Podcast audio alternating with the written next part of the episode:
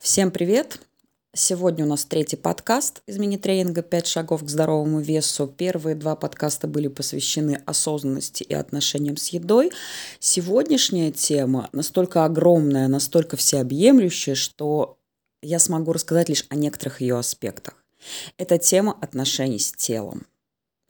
И как, как обычно выглядит запрос человека, который приходит и хочет работать со своим телом. Как обычно это происходит? Он приходит и говорит, мне не нравится мое тело. В худшем случае это звучит, как я ненавижу свое тело. Неважно, я слишком полный или я излишне худой, мне недостаточно мышечной массы, я слишком высокий, низкий и так далее. Но обычно все это сводится к тому, что я не люблю свою внешность, я не люблю свое тело, я все это ненавижу, мне нужно что-то с этим сделать. Я хочу похудеть. Спрашиваешь, Зачем тебе похудеть? Ну как же, если я похудею, я буду чувствовать себя увереннее, я смогу найти работу, построить хорошие отношения, и, в общем, будет абсолютный успех, счастье и все, что к этому прилагается. Стоп, тут вопрос. Почему вдруг все завязано на тело? Где карьера, где отношения и где тело и отношение к нему? И вот тут будем разбираться – Сегодня я затрону несколько аспектов, и, конечно, один из самых главных, о котором я хочу поговорить, это нарциссизм. То есть откуда вот это понимание, вот это убеждение, что если у меня будет идеальное тело, при этом предела этому совершенству обычно нет, откуда вот эта идея, что если я буду иметь идеальное тело, то у меня все сложится – а потому что у нас век нарциссизма, 21 век. Век девальвации чувств, век какой-то внешней такой картинки красивой, когда кажется, что у тебя все идеально, да, и не важно, что ты доедаешь последний кусок черного хлеба с солью. Главное, в Инстаграме есть картинка. Я на Мальдивах, то, что на самом деле снято там, на фоне, к примеру, фотообоев с морскими пейзажами, неважно. Главное, все думают, что у меня все ок. И вот это, конечно, огромная проблема. Успешный успех, сексуальность – это все те мифы, которые продаются людям. Что ты не можешь быть сексуальным или успешным, если у тебя не соответствующее тело. И вообще, если посмотреть на какие-то образы, распиаренные, раскрученные, это практически всегда идеальная картинка. Неважно, что она может быть отфотошоплена, как-то отредактирована, или вообще человек всю жизнь занимается только своим телом. И я сейчас говорю не о профессиональных спортсменах, танцорах или тех людях, для которых тело – это профессия. Я говорю об обычных смертных. И продаются вот эти мифы успешного успеха, сексуальности. Наряду с этим идет стигматизация каких-то несовершенств. Как так? Ты что такой толстый?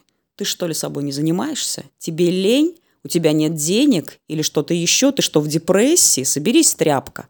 Но это касается любых других вещей, просто сегодня мы говорим непосредственно о весе. Вот это вот все вместе в итоге к чему ведет? Человек собирает все последние силы, последние деньги и покупает то, что ему доступно крем от целлюлита, делает пластическую операцию, вторую, третью, следующую. А самое главное, ведь это не приносит ему удовлетворенности своим телом. Да, я сейчас не говорю о тех ситуациях, когда действительно объективно есть какие-то недостатки во внешности, в теле, которые мешают функциональной жизни. Про это сейчас не говорю. Опять-таки про обычных людей. И человек делает каждую следующую операцию, вкладывает какую-то тучу просто бабла, а при этом уверенности не приходит. Более того, чаще всего это приводит к еще большим проблемам со своим внутренним миром, к еще большему вот этому внутреннему конфликту и недовольству своей внешностью – а потому что все вокруг говорит о том, каким нужно быть, а понимания вот этого внутреннего, его на самом деле нет, уверенности нет. И что самое страшное, в процессе вот этого всего, вот этого нарциссических всех этих течений, да, индустрии красоты, внешности, тело становится объектом. И опять-таки, не только в тех случаях, когда тело, ну, действительно во многом это такой объект для продажи. Имеется в виду, например, модельный бизнес. А мы говорим об обычных людях, для которых тело, оно становится чем-то таким отделимым от своей личности. И тут тоже огромнейшая проблема. Потому что мы – это наше тело, а наше тело – это мы. Это такой неотделимый комплекс. Даже если вы безумно гордитесь своим интеллектом или чем-то еще, находится он в черепушке – находится он в теле. И, соответственно, если вы делаете свое тело, значит, у вас есть к этому какая-то мотивация, какие-то внутренние психические силы. И это абсолютно неразрывные процессы. И в тот момент, когда тело отделяется, а как это обычно видно? Мы же как обычно говорим, мои бедра. Мне нравятся мои ноги, но моя попа слишком толстая. Она мне не нравится. Вот мне бы ее подправить, и все было бы хорошо. Или нос, или волос, или что-то еще. И очень часто вот это вот такое скидывание ответственности якобы на тело, что это не я, это мое тело.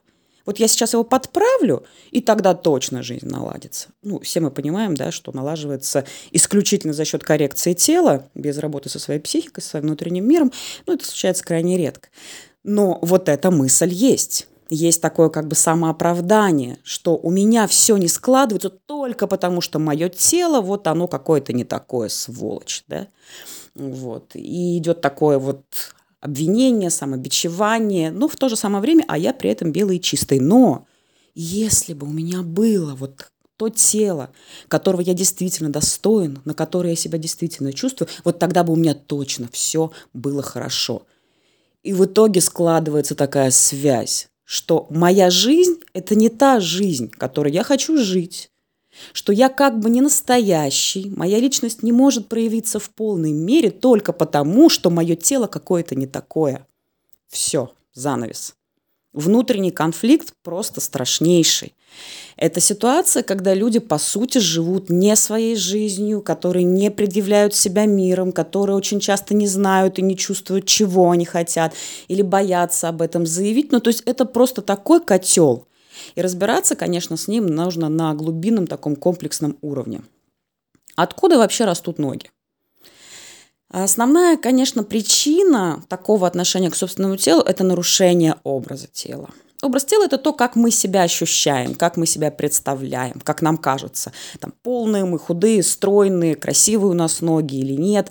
Это вот как раз та ситуация, когда мы часто говорим, что вот я себе не нравлюсь, потому что вот я слишком толстый, хотя при этом отражение в зеркало может быть абсолютно нормальным. И это может быть стройный человек, ну вот с таким вот ощущением собственного образа тела и с тем, что что-то не в порядке с этим его телом. И тут, конечно, идем в детство не для того, чтобы обвинить родителей. И вообще, в принципе, когда психология идет в детство, она это делает не для того, чтобы найти виноватых и на этом остановиться. Все, мама виновата, сорян, ничего сделать с этим не могу. Нет, это не так и не для того работается. Это делается для того, чтобы понять, а где же механизмы были нарушены, а где же запустился вот этот вот паттерн, да, поведенческий, психический, который сейчас нам является то, что мы имеем. И узнать это нужно только для того, чтобы изменить это уже имеющимися сейчас инструментами, будучи взрослыми, осознанными или не очень, но уже гораздо более зрелыми и сильными людьми. И если говорить о нарушении образа дел, тела и откуда все это идет, то ситуация следующая. Малыш, когда он рождается, даже когда у него такие ямочки, складочки, ниточки как будто бы перетянутые. У него нет вот этого внутреннего понятия, что-то с моим телом не так. Походу, попа у меня какая-то слишком толстая, а щеки вот не влезают, значит, в шапочку. Нет, для ребенка это абсолютно нормально. Его тело – это часть его, и он его исследует, с удовольствием исследует. Он его являет миру, потому что это он и есть. И в этой ситуации, если мама, ну, либо любой другой близкий, ухаживающий человек – если он любит этого человечка, он любит его тело, причем любит любые его проявления. Там, описался он, окакался, нужно поменять подгузник. Если мама это делает абсолютно нормально, с любящим лиц, лицом, с абсолютно естественным, у ребенка все нормально и дальше, что да, любые проявления моего тела – это норма, это естественно. Но если мама, даже ничего не говоря, но эмоционально, внутренне отторгает какашки своего ребенка, да, или там срыгнул он, и она с таким прям вот отвращением. А еще если она что-то при этом говорит, и это случается неоднократно, ребенок это считывает просто на раз. И у него складывается сначала подозрение, что что-то не так, что-то не так со мной, что-то не так с моим телом, и с этим нужно что-то делать. Впоследствии это перерастает э, в такую следующую связку, что что-то не так со мной. Ну и в итоге на выходе мы получаем взрослых, которые имеют то, что имеют, которые не принимают свое тело, которые его не любят, которые не любят себя в связке или без с этим телом. Ну, это такие взаимосвязанные процессы. Что с этим делать? Это такой самый главный, наверное, всегда, да, кто виноват и что делать. Что с этим делать? Налаживать контакт с собой, со своим телом, И тут э, на первоначальном этапе подойдут самые простые, опять-таки, поведенческие вещи. Это заземление, это дыхание, это то, что позволяет вам почувствовать свое тело. Это движение, причем неважно какое, ходьба, танцы, лыжи, бег, прыжки, плавание, йога, все что угодно, горячая ванна, какие-то спа-процедуры, массаж, то есть все то, что позволяет почувствовать свое тело, что вот оно у меня есть, я живой, я его осознаю.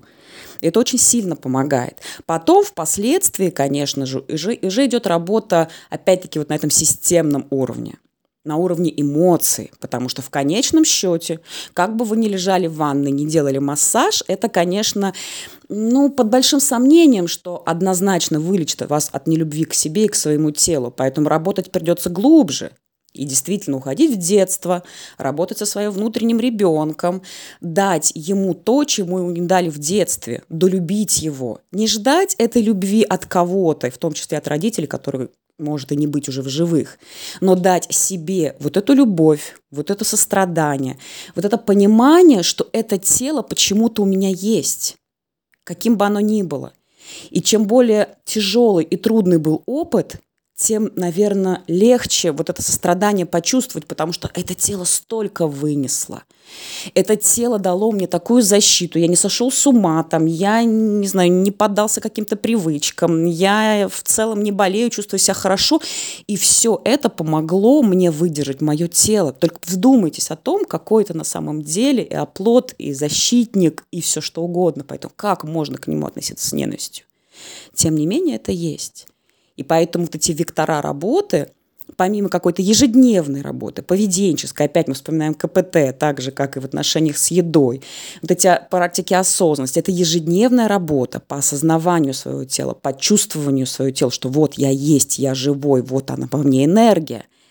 И все это параллельно с более глубинной работой, которую можно проводить самостоятельно, которую можно проводить со специалистом в тех случаях, когда э, нет возможности или желания работать самому, но совсем с этим можно справиться. И важно помнить, что тело – это мы, а мы – это тело, и мы неразрывны. Тело – это не какой-то наш там объект, это мы и есть. Э, кстати, если еще интересно, есть в канале одно упражнение, оно чуть выше, если пролистать ленту. Э, там есть письмо к телу и от тела. Тоже как одна из техник, которую я могу порекомендовать. И на этом буду с вами прощаться, а следующий подкаст будет посвящен работе с мыслями. Всем пока, надеюсь, это было полезно и интересно.